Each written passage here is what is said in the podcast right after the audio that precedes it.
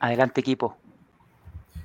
Bueno, buenas tardes para todas las personas que se han podido conectar, que se han podido unir a este congreso importantísimo. Estoy con ya mi mejor amigo, Nelson, después de tantas reuniones. Nelson González es director nacional de porcicultura de las empresas de alimentos balanceados Contegral y Finca.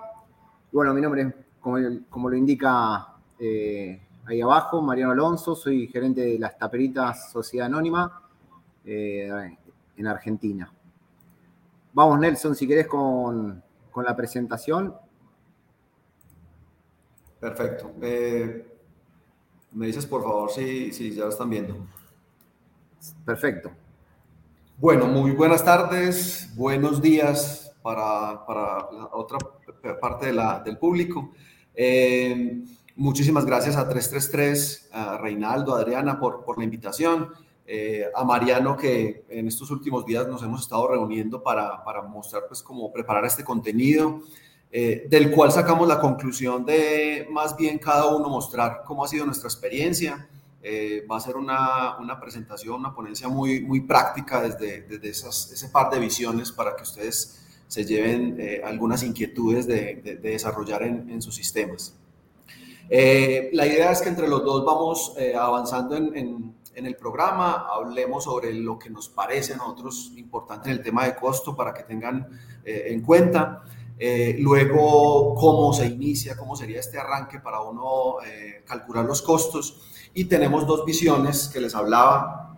Una visión de parte mía que lo llamamos o denominamos costeo acumulativo, ya les explicaré ah, después y Mariano una visión más del tipo integral, para que ustedes también vean como dos diferencias. Eh, arrancando primero por, por la importancia de, de, los costos desde nuestra visión o desde mi visión.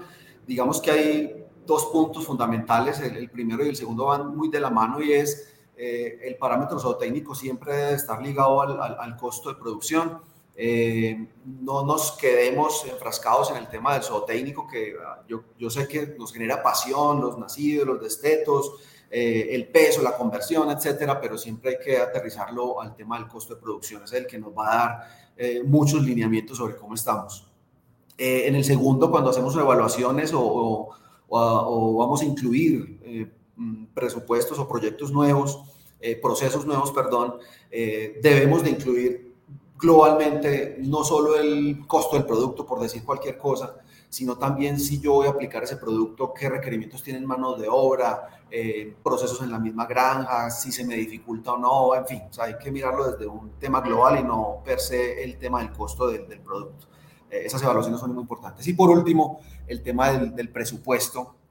Eh, me parece que le da a uno un lineamiento, si yo hago unos cálculos sobre lo que soy capaz de, de lo que me he gastado históricamente, de los costos que tengo históricamente, de los indicadores que tengo y que me propongo, bajo esa, esa lupa, bajo esa mirada de, de, una base del costo, el presupuesto me da la capacidad de notar desviaciones que de pronto en, la normalidad no podría notarlas y, también me parecen muy importantes. Ahora Mariano les explicará su, su percepción de la importancia.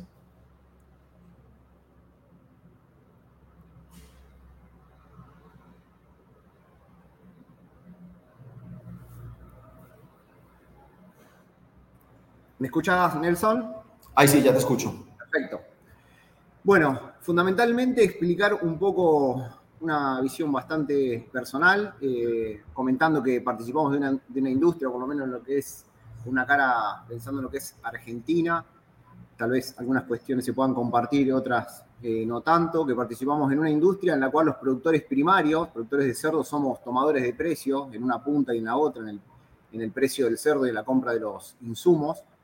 Y bueno, que, este, que la cuestión de, gestionar este equilibrio entre una punta y la otra son la única palanca que podemos accionar y todos esos costos que están en el medio son la única palanca que podemos gestionar para eh, seguir dentro del juego, para, para movernos dentro de lo, que, de lo que queremos lograr, de nuestro plan de negocios.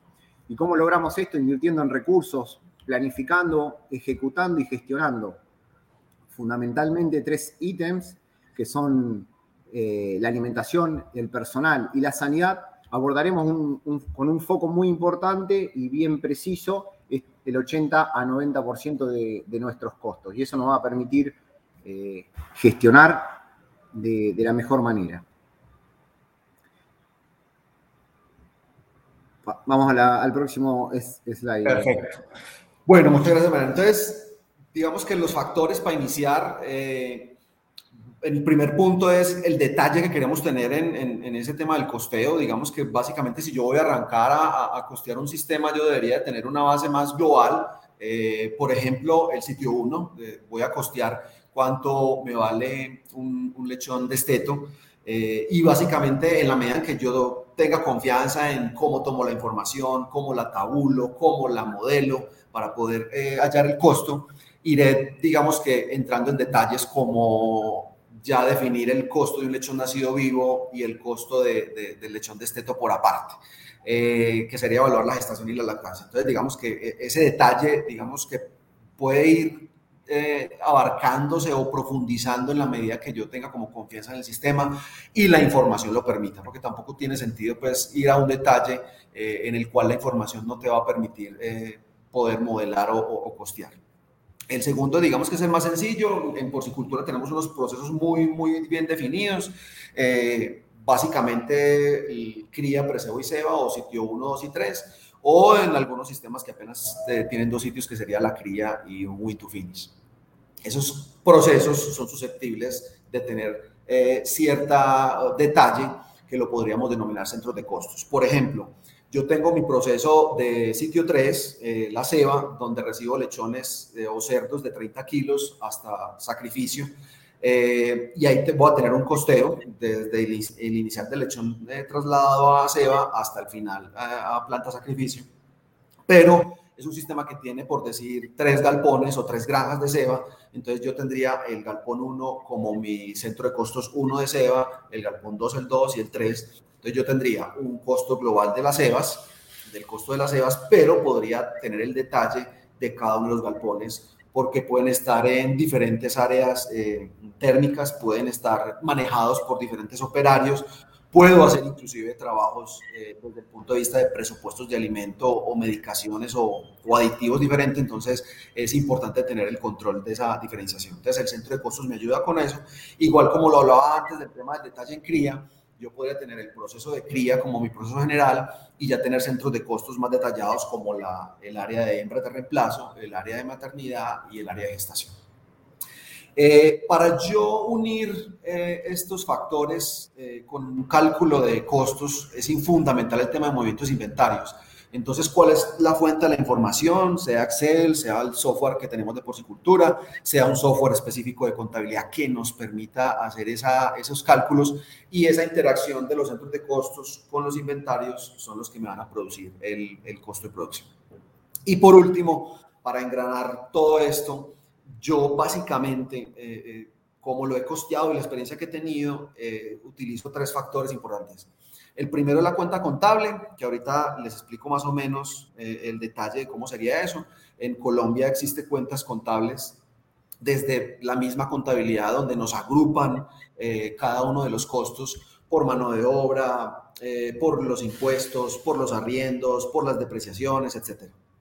Es una forma de hacer una agrupación de, de los diferentes costos que esta agrupación se puede repetir en el preseo y en la C. Mano de obra, por ejemplo, mano de obra tendríamos en los tres factores, entonces en la cuenta mano de obra podría estar en el proceso de cría, en el proceso de preseo y en el proceso de SEO. El centro de costos, que ya lo expliqué, es, simplemente me da dirección si ese fármaco se gastó en la ceba número uno o si ese fármaco se gastó en la lactancia, el centro de costos me lo va a, enviar al área que necesito. Y por último, obviamente, el valor. Este sería un ejemplo de la tabla donde yo tendría eh, la cuenta, para este ejemplo tengo fármacos, mantenimiento y, sueldos, salarios. Eh, obviamente en todos estos temas de Excel es mucho más fácil trabajar con una codificación para lograr hacer tablas dinámicas y hacer un, efecto pues como más rápido en, los cálculos. Entonces estamos hablando que la cuenta 7 es la cuenta de costos y los números hacen referencia específicamente a, a, cada uno de los ítems. Segundo, tendríamos la, la, el centro de costos, también por lo mismo la facilidad de, trabajar en el tema de, de tablas dinámicas y de la información y en los datos, tener una numeración de, esta, de estos centros de costos donde yo tenga la capacidad de definir cuál es específicamente gestación. Por ejemplo, puedo tener dos granjas de cría, entonces en este caso la 1001 se llama, eh, es la, la, la, granja de cría número 1 y la 1002 podría ser la granja de cría número 2, pero el 01 siempre será el centro de costos gestación independiente de la granja y el 02 será la lactancia, ¿cierto? Entonces digamos que una codificación que me permita... Eh, fácilmente, tanto para la granja digitar la información como para en el proceso de costeo poder sacar esta información y hacer los cálculos. Y obviamente, pues por último, el valor. Con esa tabla, eh, uno de los primeros componentes del costeo o de la evaluación de cómo vienen comportándose los costos en las granjas eh, es por la definición que hablamos ahorita de, de contabilidad, donde tengo unos grupos de costos que para este ejemplo tendríamos. Insumos veterinarios, eh, todo el tema de alimentación de los animales en concentrado, mano de obra, honorarios, podemos tener, digamos que terceros que apoyen el proceso, por decirlo, eh, la parte ambiental, yo puedo pagar servicios en la parte ambiental para determinados procesos, eh, serían honorarios, los impuestos que tengamos en cada uno de nuestros países, arrendamientos, en el caso de arrendamientos, servicios como lo son de energía y de gas, eh, cuentas de distribución, también vamos a tener unos, unas cuentas en las cuales, por ejemplo, un vehículo que presta servicios eh, de, llevar alimento a, dos, a dos procesos, cría y preseo, por ejemplo, ese vehículo tendría que tener un sistema de distribución de su costo. Su, 100% del costo va a ir, eh, digámoslo así, 50% a la cría y 50% al proceso de preseo. Entonces hay que tener muy bien en cuenta eh, una tabla de distribución porque habrán, por ejemplo, trabajadores, dependiendo del tamaño, un trabajador puede hacernos las vacaciones o los descansos de ciertas áreas, entonces el salario de él tendría que distribuirse en la medida en que él aporta o apoya cada una de las áreas. Eh, distribución, en este caso, pues para el ejemplo, el, gran rubro de distribución es, es logística, mantenimiento y reparaciones, la amortización que estamos hablando de los activos biológicos, la depreciación de las instalaciones y equipos, y en otros eh, rubros como la alimentación del personal, el tema de papelería de la granja, el tema de los royalty o costos genéticos que tengan en la compañía, etc. Y por último, eh, Mariano lo va a ver un poquito más en detalle, es poder tener un foco, en este caso tenemos cuatro factores que corresponden o que suman el 90% del costo, en los cuales digamos que yo ya tengo un pareto, un, norte donde esos son los que más tengo que monitorear, los que más me mueven el tema del costo, sobre los cuales debo de tener digamos que un, seguimiento más específico. Ahora bien, antes de arrancar con el tema del proceso de costeo acumulativo, eh, quiero invitarlos a que por favor nos, nos tienen esta, esta encuesta y dice así, si se hace una obra en la granja, ¿cómo se impacta en el costo? Cuando ustedes hacen una obra, eh, un techo, una reparación de un muro, algo que, que tenga, digamos, que una importancia en, el tema de rubro, ¿cómo hacen para, para aterrizar ese costo? Y ahorita lo, lo, analizamos. Entonces, vamos al proceso acumulativo. Eh, eh, es muy sencillo es, bastante práctico y solamente voy a explicar un solo proceso, el cual se puede repetir en, en, cualquiera de los demás. Entonces, bajo esta tabla tenemos como el resumen tanto del movimiento de inventario como el tema de los costos. Y finaliza con el costeo del proceso. Ahí van llegando los primeros, bueno, van llegando los resultados y, podemos ver que en, como opción de todo, imputarlo todo en un mes, o sea, imputar toda la mejora en un mes, un 8% lo hace de esta manera. Eh, división de meses o años, un 67%, un, 50% de, un 50% de, de, los, de las respuestas. Y si se aplica al año o al ejercicio en curso, un 24%. Eh, Con lo cual, eh, vemos que en una importante mayoría eh, se aplica en los diferentes meses, o sea, se subreparte en meses y, en los años según la vida útil, con ese criterio. Que coincidentemente con lo que, con lo que charlábamos en la, preparación de la, charla. Eh, Correcto, Mariano. Ese, ese, era nuestro punto. Siempre debemos de ir hacia la vida útil de lo que estemos en ese momento invirtiendo y sobre esa vida útil deberíamos diluir o amortizar ese, ese costo para que no nos impacten en un solo periodo de tiempo. Perfecto. Exacto, lo cual no quiere decir que, que, las otras formas estén mal, sino que por ahí a nivel gerente o a nivel dueños el tema de imputar según vida útil a lo largo de los meses hace que el costo no varíe tanto por una inversión puntual o por un gasto puntual de un mes si se lo carga todo junto y se lo impacta todo junto en un, eh, en un momento dado. Eh, esto tiene una correlación más con mantener un, costo parejo y, por ahí a los, a los que nos toca evaluar el negocio nos gusta ver esa foto más que picos y, movimientos instables. Así es. Bueno, entonces, entrando en materia en este proceso acumulativo, el, inicio de esta tabla es el inventario inicial. Digamos que el, correr esta metodología va a ser que siempre a final de mes eh, o a final del corte que tengamos estipulado, vamos a tener de cada uno de los procesos un inventario final con su costo eh, en ese momento. Listo. Entonces, vamos a tener en este caso, que es el proceso de preseo, un inventario inicial con un valor total, eh, en este caso hice una transformación para este ejemplo en dólares, 136 mil dólares y un valor unitario por cada uno de los animales que ingresaron, de, eh, perdón, que están en inventario de 53 dólares. La tabla que les acaba de mostrar, voy a coger eh, todos los, las cuentas contables me traigo todo lo que tenga que ver con el centro de costos de preseo, entonces voy a tener la mano de obra, alimento, fármacos, bueno, todo lo que tenga que ver con el proceso y eso me suma 32.987, que eh, quiere decir que en ese mes, en el proceso de preseos, me gasté esa cantidad de dinero, entonces me la traigo para mi cálculo. Luego voy a tener unos ingresos, vienen del sitio 1 del destete, 1.588 animales, cuestan 47.133 dólares y en promedio 30 dólares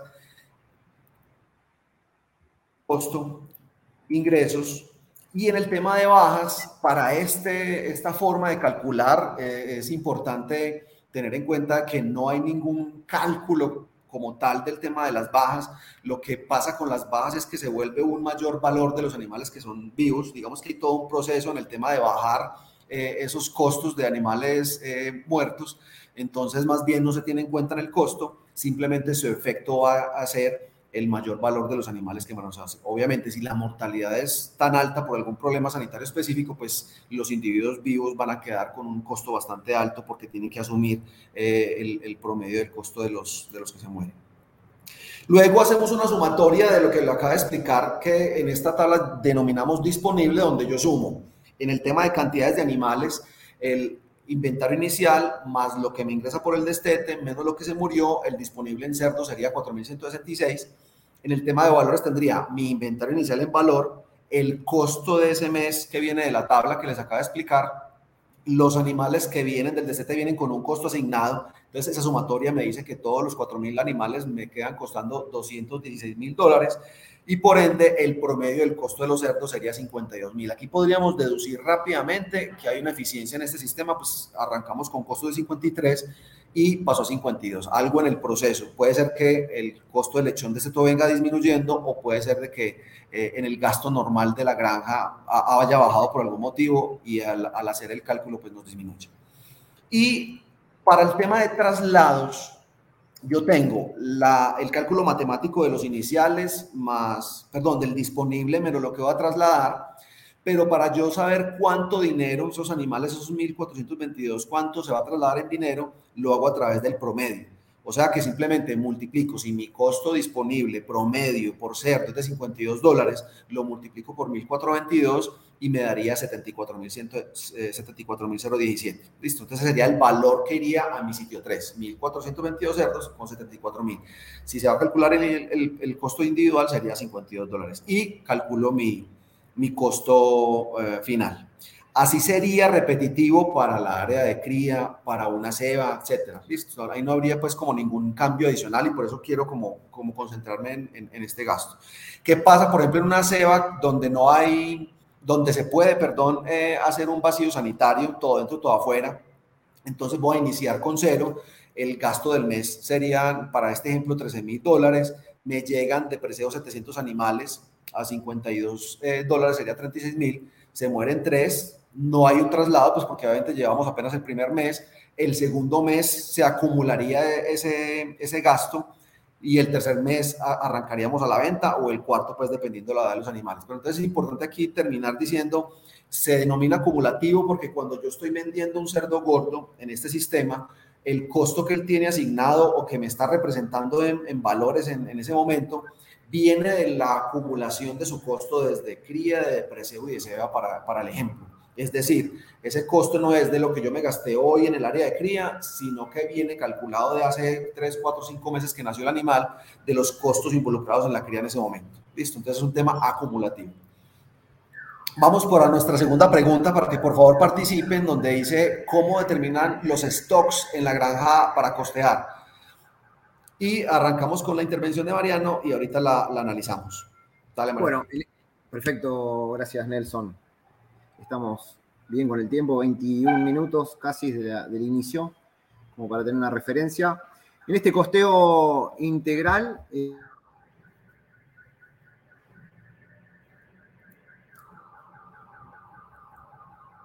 Mariano, te perdí.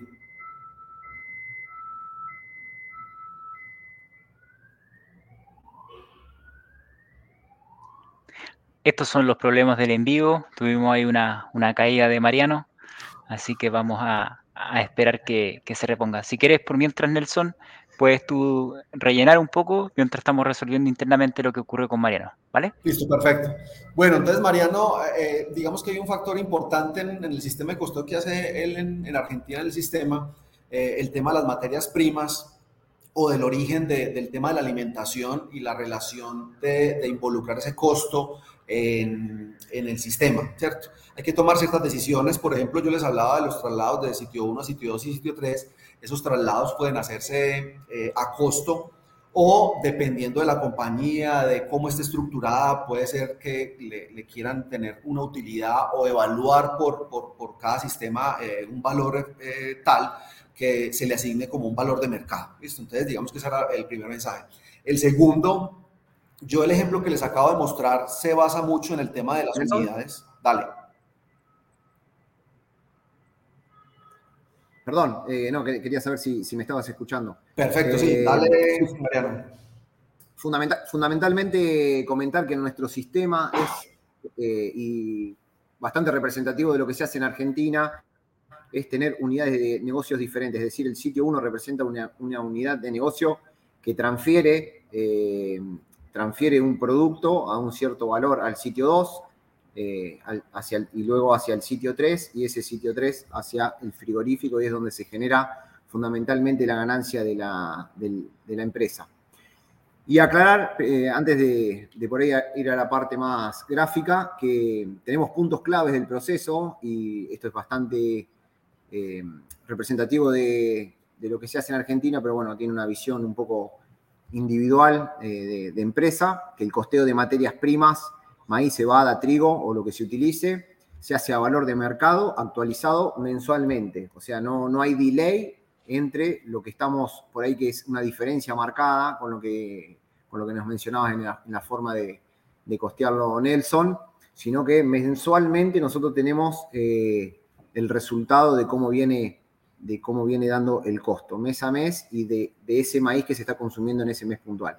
Que el stock de cerdos mensualmente se realiza, se determina y que es una cosa muy importante porque el volumen de kilos obviamente que queda dentro de la granja es mucho mayor que el que se vende, con lo cual hacer bien ese stock de cerdos, eh, determinarlo, es bien importante y que en nuestra forma de verlo nos da un buen indicio comparar, comparar los cerdos que se están yendo del sitio 2 al sitio 3 o del sitio 3 al frigorífico, compararlo con la tabla genética, de genética y en base a eso hacer una corrección de lo que tenemos, de los cerdos que tenemos eh, adentro de los galpones, sea para arriba sea para abajo, según la eficiencia con la que vengan saliendo.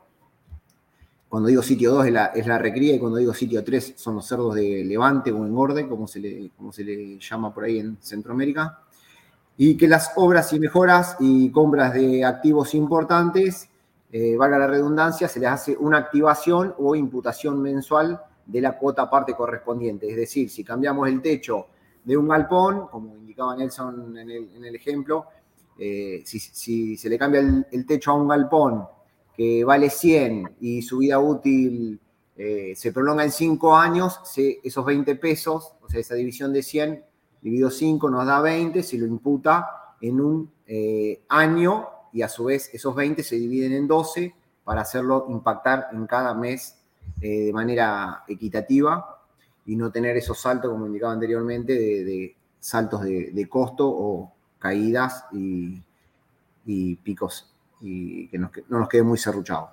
En nuestro modelo también aclarar que el, solo el sitio 3 es el que genera ingresos. Todo el resto de transferencias se va haciendo al costo. Si querés, Nelson, pasamos a la, próxima. ¿cómo, va la encuesta? Ahí vamos.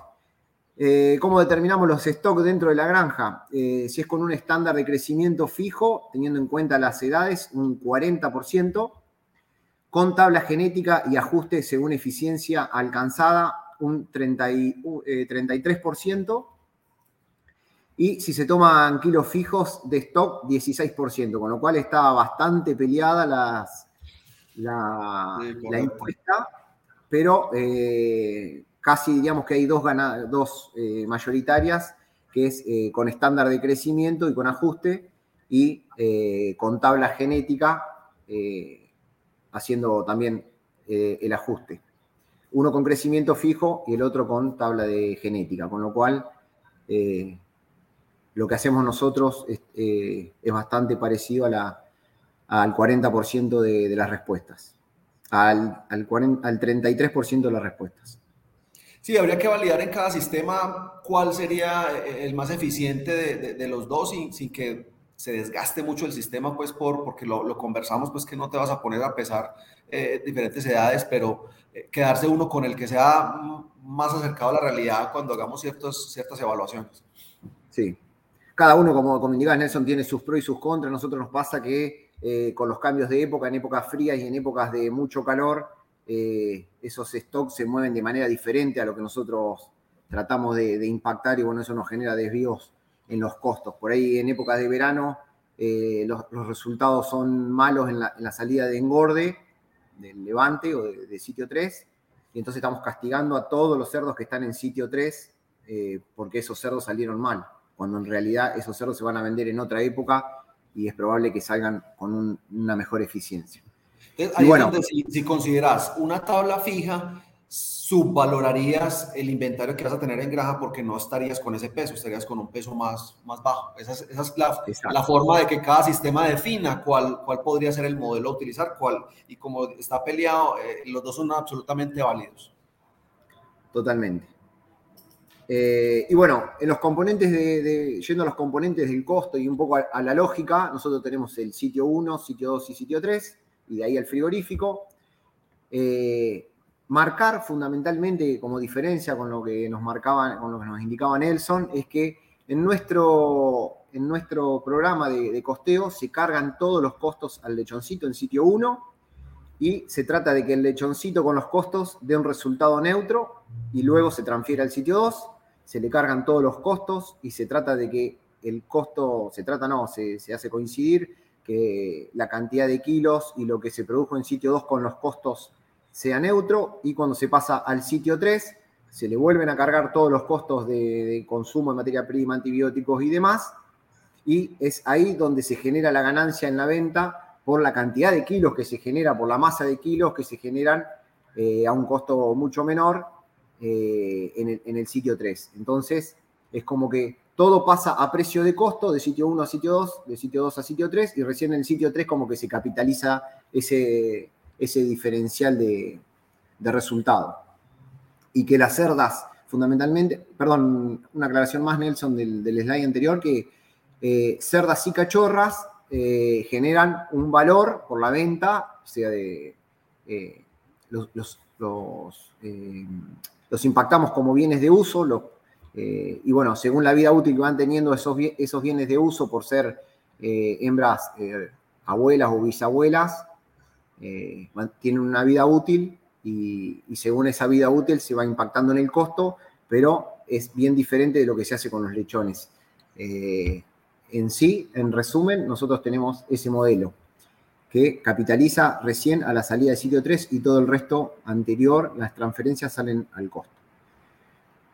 Si pasamos eh, al slide anterior, esta es una tabla con algunos números no exactos de lo, modelamos algo como para 500 madres, pero es la tabla que utilizamos nosotros, en donde eh, cada unidad de negocio, sitio 1, sitio 2 y sitio 3, tiene esta tabla donde en cada, en cada línea se le van metiendo los costos, se van cargando los costos mes a mes y se va impactando eso que decía. Este, el resultado de toda esa carga de costos versus la producción de kilos del sitio 1 se tratan de, son lo que se trata de neutralizar para que el costo de cero, lo mismo en sitio 2 y en sitio 3, al consumir materias primas o, dietas mucho más baratas eh, y generar una cantidad de kilos mucho mayor, es donde se genera el resultado, para ser bien claro y contundente. Eh, y bueno, como indicabas vos, Nelson, por supuesto, hay eh, cuentas que son bien pesadas, bien las que tenemos que marcar de cerca, como se dice en el fútbol, y que son el alimento, eh, productos veterinarios y las cargas de todo lo que es mano de obra, gastos de personal y demás, y que normalmente nos pueden dejar monitorear entre un 80 y 90% del costo. Entonces, fundamentalmente, cargar el foco en esas cuentas y eh, tratar de mensualmente tener, eh, tener bien presente eso, que es lo que nos va a dar el indicativo de cómo va el negocio.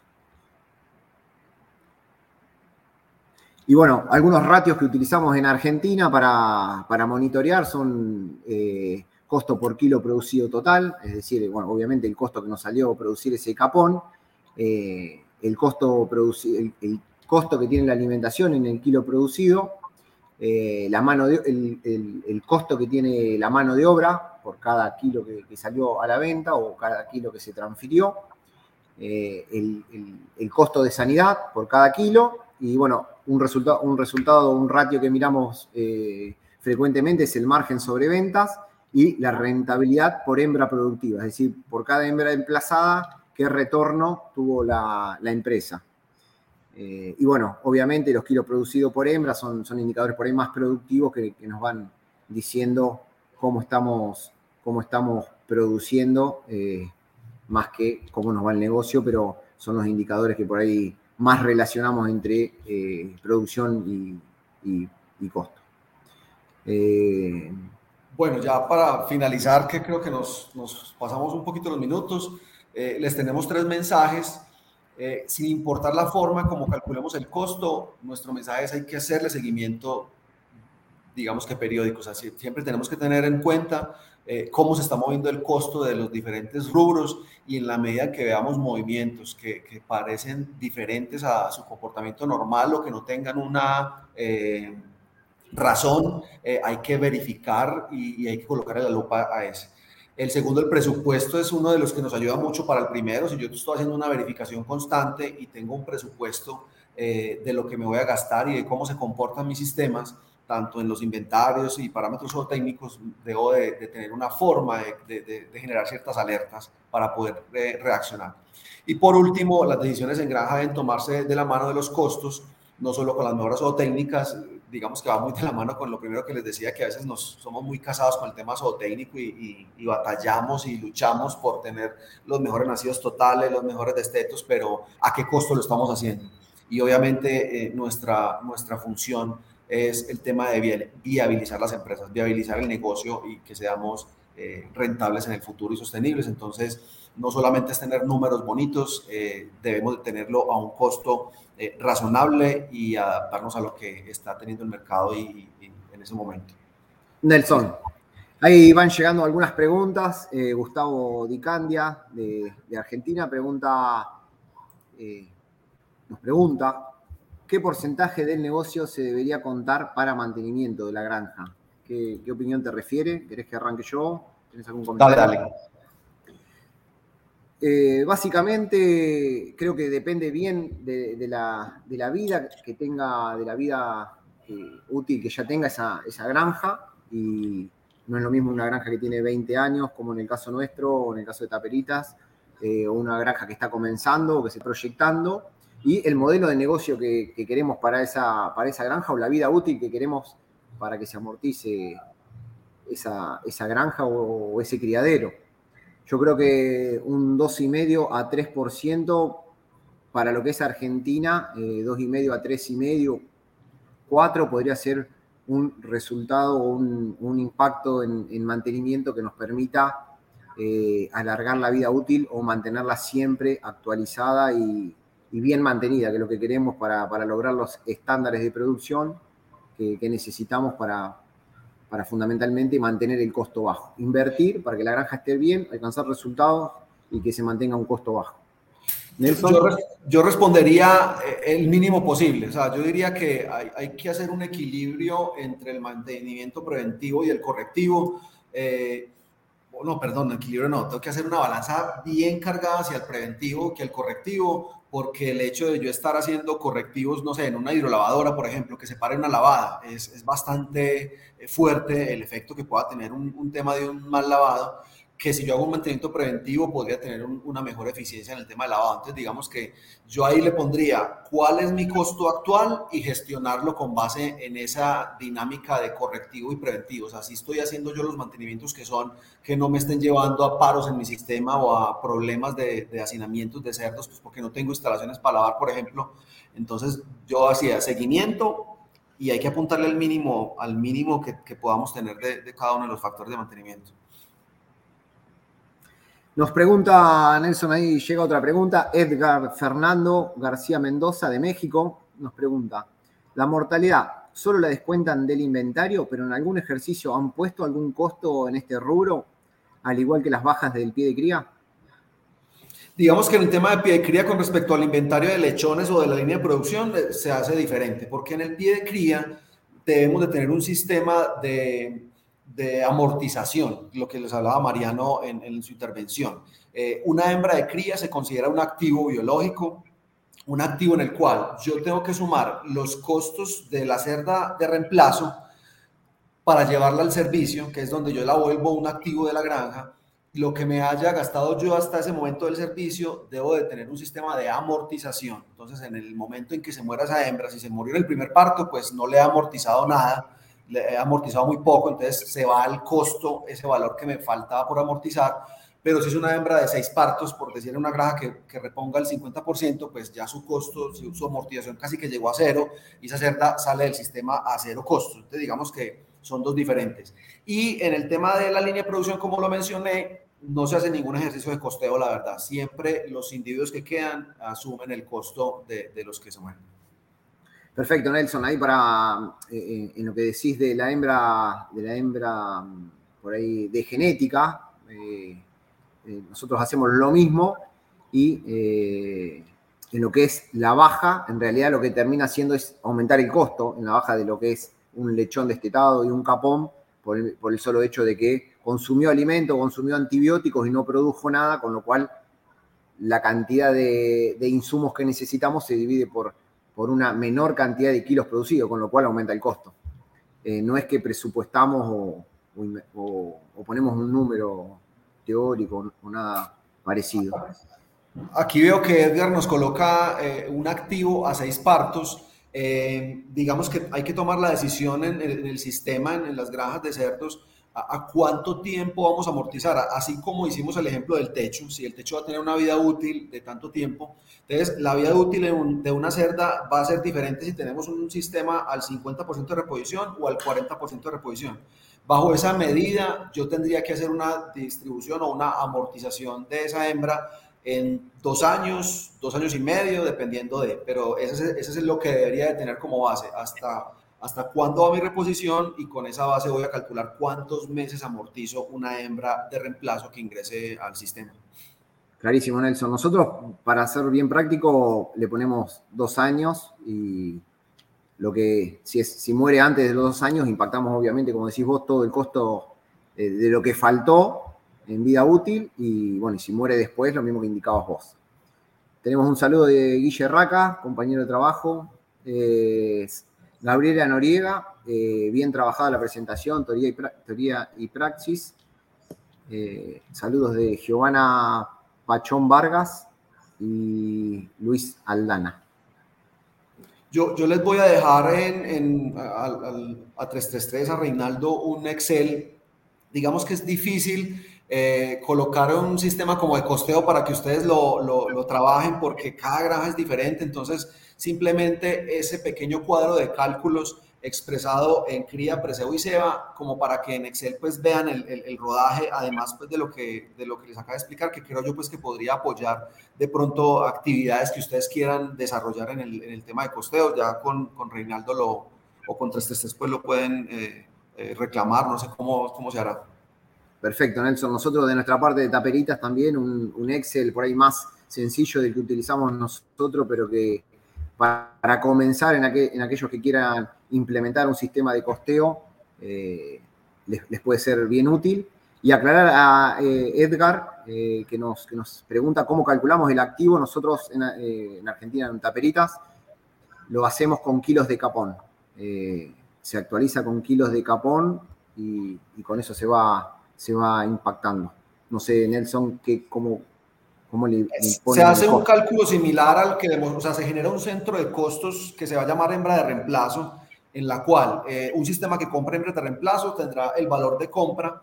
A ese centro de costos irá toda la vacunación, la mano de obra, la alimentación, todos los procesos que requieran esa hembra. Y cuando se va a servir es el punto donde consideramos que pasa a ser un activo fijo, o sea, ya, ya, ya ese, eh, ese activo biológico logra, mm, digamos que tener la validez o ya cumplió con todos los parámetros para ser un activo biológico.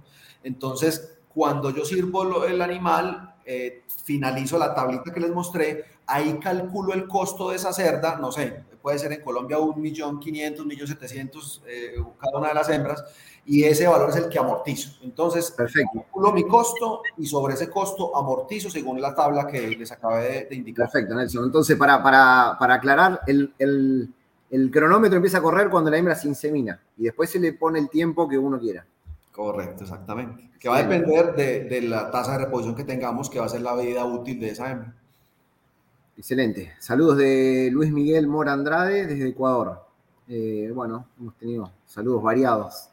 Eh, nos pasamos dos minutitos del tiempo y, bueno, tratamos de, ser lo más concisos y prácticos posible. Eh, saludos para, toda la audiencia, un abrazo grande Nelson y bueno, gracias por, por tanto apoyo y, ocupación en la presentación. Bueno, a todos también muchísimas gracias. Eh, a Mariano especialmente, pues porque hicimos un buen trabajo de, intentar llevarles a ustedes algo, algo práctico y sencillo. Y bueno, que estén muy bien, que acaben de pasar bien en esta jornada tan interesante de 333. Saludos.